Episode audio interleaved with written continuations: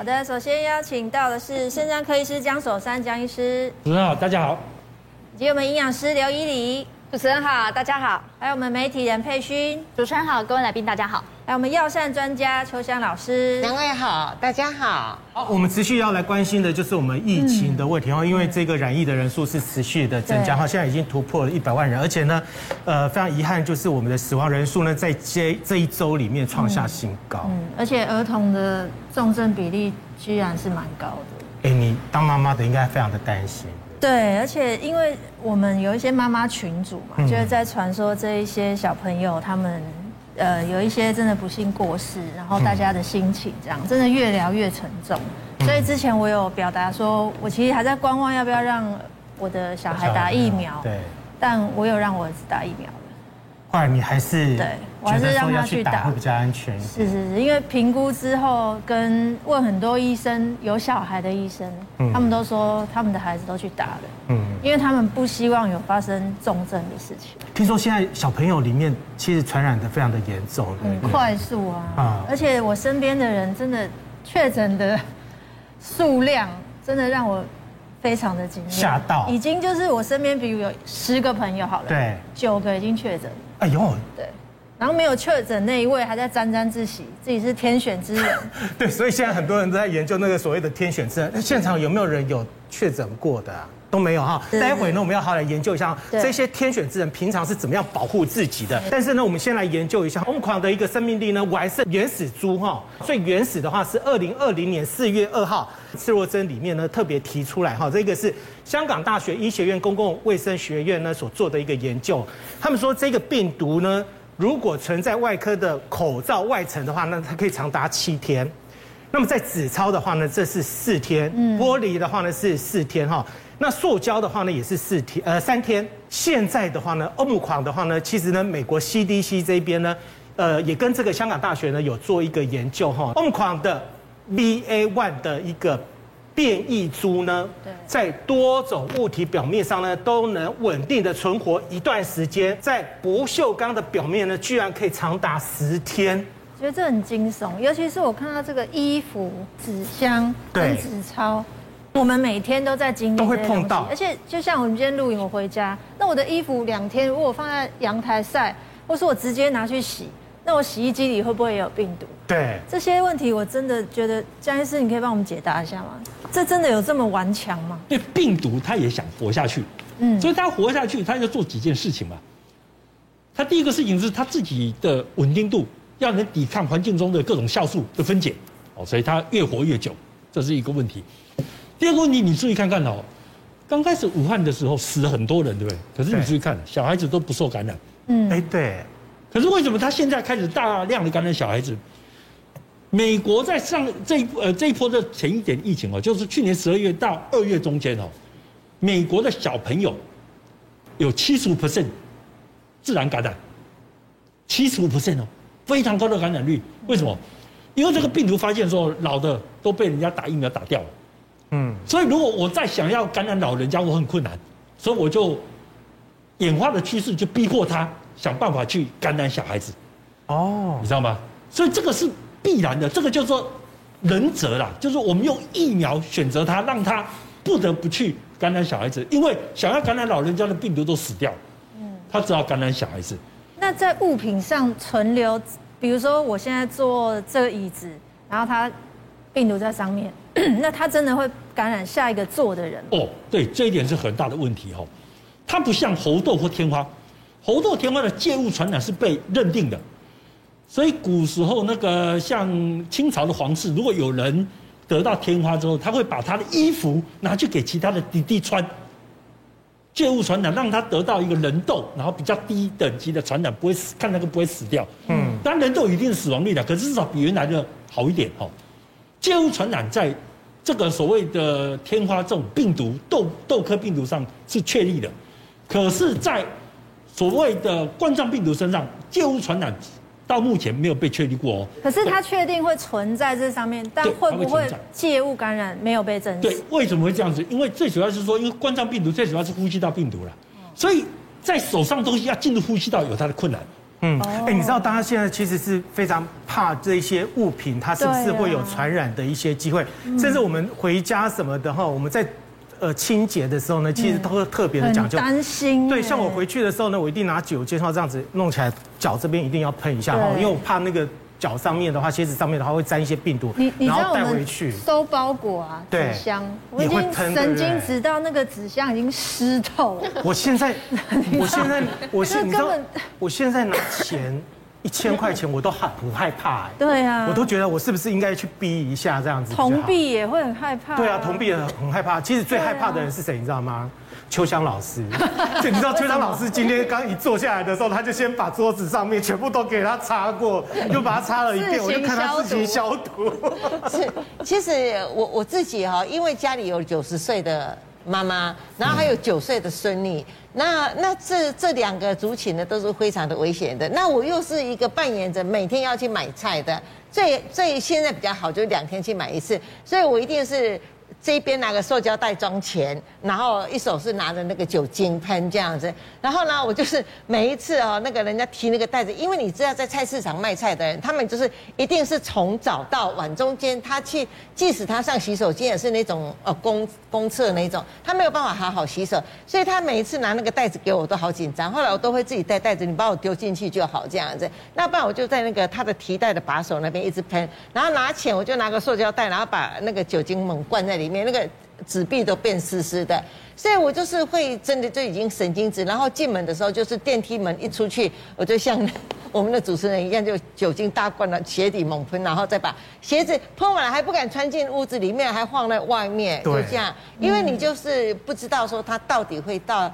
再造成我们这些老人家或者是说小孩子是什么样的一个状况，尤其是那个小学，现在是比较放心一点，他们要开始打那个 BNT 嘛，啊，不然的话你真的是每天，因为现在每一个家庭的小孩子都是宝，虽然那是万分之几，可是那万分之几如果发生在我们的身上，那就是无限放大了，对不对？所以说这个真的对一些要买菜的，要呃就是出门要工作的，是造成很大的压力。一开始疫苗出来，其实大家家长都在观望，因为会害怕嘛。嗯。但现在。反而是有一点抢购潮的感觉。你看，我看那个医院好多都大排长龙，全部都在打小朋友的疫苗。我觉得跟呃每天确诊死亡数攀升很有很大的关系。还有另外一个就是小朋友里面的话呢，很多都出现所谓的脑炎，就是一旦重症的时候呢，就直接跳到那个脑炎。呃，而且我们江医师，我们好像数据已经超过韩国跟日本了。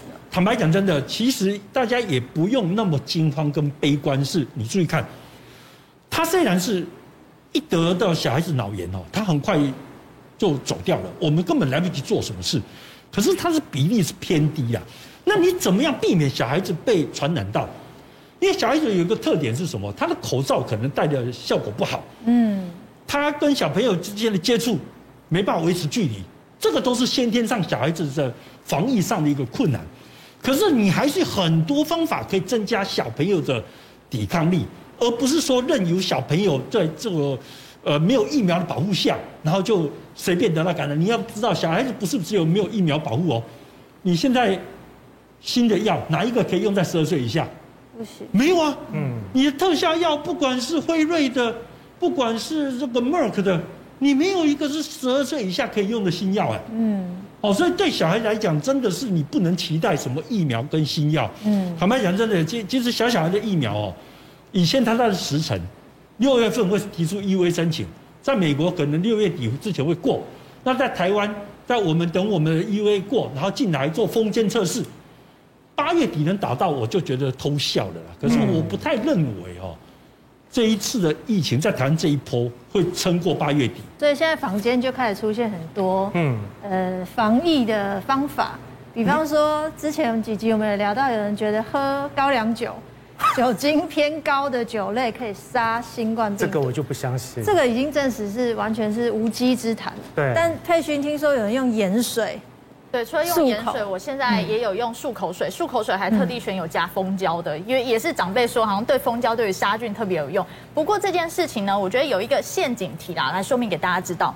那高雄长庚长庚医院眼科医师吴佩昌他就说，他的奶奶今年已经一百一十一岁了，他曾经经历过一九一八年的西班牙大流感，那个时候的日本政府呢，他就说。要求国人每天要漱口。为什么呢？因为漱口能够带带走病口腔里面的病毒。那这个是不是偏方哦？这是真的有研究。那日本当初在研究的时候就说，哎，流感期间，如果你用自来水漱口，就可以减少上呼吸道感染的发生几率。再来，德国也有研究说。漱口可以减少口腔喉咙中将近九成的病毒量，不过这个叫带走病毒，并不是杀死病毒。所以其实，在这个疫情之下呢，我认为勤洗手、戴口罩，其实才是比较好的自我保护的方法。嗯、当然，漱口有帮助，但绝对不是万能的。嗯嗯。所以江医师认同佩勋的说法。其实我很认同的。其实哈、哦，日本人其实希望的是不止漱口，还要漱喉啦。所以日本人标准动作是这个啊漱掉，他所以他不是漱口而已，他只是漱喉。你注意看看哦，最早的研究，像这方面研究都是日本人做的。他们做过什么研究？你知道？自来水、嗯，盐水、嗯，茶水，他们认为茶的多酚可以对抗病毒。茶水，然后优碘水、优碘药水啊，加了优碘的稀释的漱口药水，还有一个消毒剂 chlorhexidine 的漱口。那研究的结论你会发现，每一种东西都有效。这代表什么？其实重点不是杀菌嘛。杀病毒嘛，重点是因为病毒它虽然有办法靠它的棘蛋白进入我们的 ACE2 接受体，然后钻进来，可是它到底不是拥有真正的钥匙的人，所以他每一次到我们咽喉，他就要打开我们这道门，要那边敲半天，嗯，所以你只要去外面，哦，被附着这个病毒，你回家之后赶快用任何的刚才讲的从盐水到自来水。到优碘药水，你给它用漱口，呃，把它冲走，那就可以大量减低病毒的量啊。病毒量太少，进去就没有意义。而且小孩病、小朋友也可以做啊，嗯，对不对？小朋友也没有说漱口他就一定会怎么样，所以小朋友本身你可以叫他每次回来都要做。大家也不要觉得说，哎，得了轻症没有关系，拿到无敌星星也没有关系哦。啊、现在有百分之七十六的患者呢，嗯、呃，出现了所谓的后遗症，那就是什么长新冠。对。哦那呃，这个刺若针里面研究呢，也特特别讲出来哈，大概有七到八成的人呢，康复之后的话呢，会出现有一些症状哈，比如说全身倦怠啊。这几天我看新闻里面也有访问到几个那个确诊病患呢，康复了以后，他们就会出现说，哦，会累、疲倦，然后另外一个走路会喘，是哦，有一些会喘。这个我最常听到，我身边朋友确诊康复的。都跟我说，他平常是运动的人，对，他甚至爬山下来，他都不会喘，就是流汗而已。但是现在甚至是走个楼梯，他就会喘，气喘吁吁。也还有肌肉酸痛，胸闷、胸闷、胸痛。是。那其中呢，还有一个就是脑雾。刚刚江医师有提到，对，大概百分之二十五的康复者呢，出现的呃康复之后呢，会出现这个后遗症。我要分享一个是我弟的同事，我弟的同事呢是今年的三月中的。然后呢，是中欧盟孔这个病毒，然后他们是工程师，结果他他是呃中了大概一个礼拜之后呢，他就痊愈了，就一个礼拜之后，他在上就上线写那个程式的时候，他就跟我弟分享说，他连最简单的编码，他都会一时之间不知道怎么写啊，对，然后我弟说我这么严重吗？他说真的，就是最简单，因为工程师他生存的技能就是要写一些编码，写一些程式啊，他说他确实，然后有时候他有一些事情他就会有人家台语想说顿呆，就是。一时之间不知道怎么回答这样子，他是很年轻人哦，大概已经才才三十几岁的年轻人而已哦。他说他有这样子的状况，所以因为这次的病毒，其实，在长新冠的研究里面呢，在痊愈之后三个月到半年中间呐，有所谓的这些针对所谓神经系统的伤害是有反映出来的。那我上个礼拜也跟我们医院的那个身心科医师在讨论，因为现在医院其实病人减少嘛，因为大家会不会很害怕来医院？那有一科病人忽然变很多。就是身心科啊，对，因为身心科医生跟我讲说，他们病人量好多，为什么？因为有些人就是开始忧郁、躁郁，然后针对这个病情，除了针对这个病情感觉到很烦躁，需要用药之外，有一些是已经好的病人，可是呢，他在后面反映出来，他有头痛、头晕，然后再来就是他的情绪上，他比较就是比较沮丧这样子。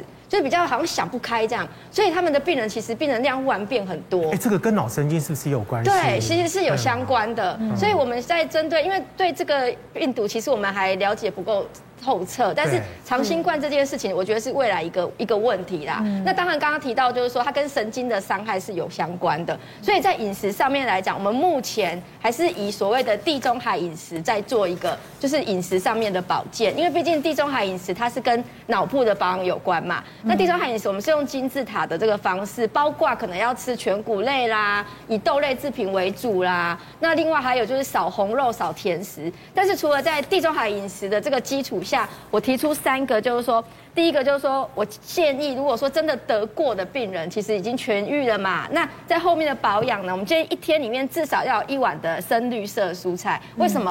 因为深绿色蔬菜里面有维生素 B 群，那 B 群对，尤其是维生素 B one、B two 这些，对我们脑神经的保护是有帮助的。所以尽量就是说，三餐里面，如果你每一餐一碗蔬菜的话，有一碗尽量尽量来自于绿色，像台湾的地瓜叶啊、花椰菜啊。菠菜啊、青江菜，这个都是很好的维生素 B 群的来源，会对护脑是有帮助的。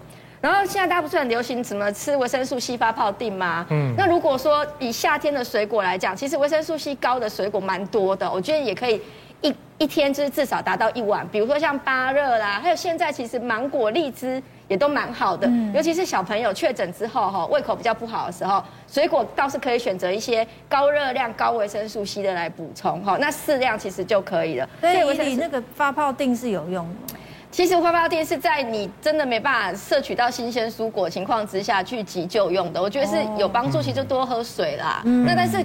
剂量太高的话，对一些肾脏病人还是有有它的风险哦，所以真的不要太不要把它当成水在喝。然后另外还有就是辛香料倒是可以多吃，但是要特别提醒我，上个礼拜有一个病人哦，他的小孩咳嗽，他小孩三岁多在家里咳嗽咳了一个礼拜，不敢去看医看医生，因为怕到医院，就妈妈给他那个用那个大蒜跟洋葱煮成水给他喝，就越咳越严重。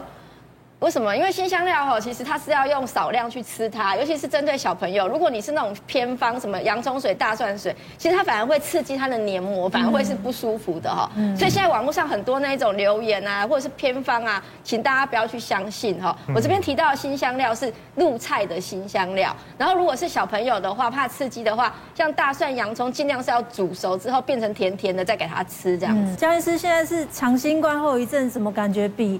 我一开始确诊来的症状还要更麻烦。是啊，其实这一点 也是让我对这个疾病我最担心的地方。各位看到的是我们可以感觉到的，什么倦怠啊、睡眠不良啊、喘啊等等的哈。可是长新冠有一部分是我们感觉不到的。在研究里面，像 Nature 的研究就发现说，你得了新冠肺炎机的轻症，大脑会有一定程度的萎缩，我们的眶额皮质的灰质厚度会变薄。哇，大脑是不会再生的，嗯，所以这些萎缩跟变薄代表它是永久性的伤害耶，啊，然后呢，糖尿病的机会会增加，按照你染疫的时候轻、中、重都有不等的结果，而且这个研究，糖尿病的研究也是发表在 Nature 上面，嗯，用的是美国退伍军人系统那个十八万染疫者跟四五百多万没有染疫的人做的对比研究，而且只对比了一年就发现。有大比例的糖尿病的机会增加的机会，然后呢，心血管疾病的也增加了，然后男性精子变少，精子品质变差，不孕症的风险也增加了。这个是所谓的无感的长期新冠。对，哦，那这这个部分其实你可以预计哦，以后会对我们的健保的支出造成很大的负担。你不要忘记，糖尿病单一这个疾病是门诊花最多钱的病。嗯。那以后就大家可能就要缴更多的健保费，所以我还是奉劝哦，一直讲说，怎么跟病毒共存呢？大家真的要三思而行。嗯，很多公卫学者就是看数字，那如果在数字下面，其实死一两个人其实无所谓了。嗯，可是你考虑到家属的角色地位的时候，真的要再想想看。嗯，所以大家防疫观念还是要保持啊，嗯，不要有这种侥幸的心态。最好还是当那个天选之人，然后不要想说要去染疫这件事情。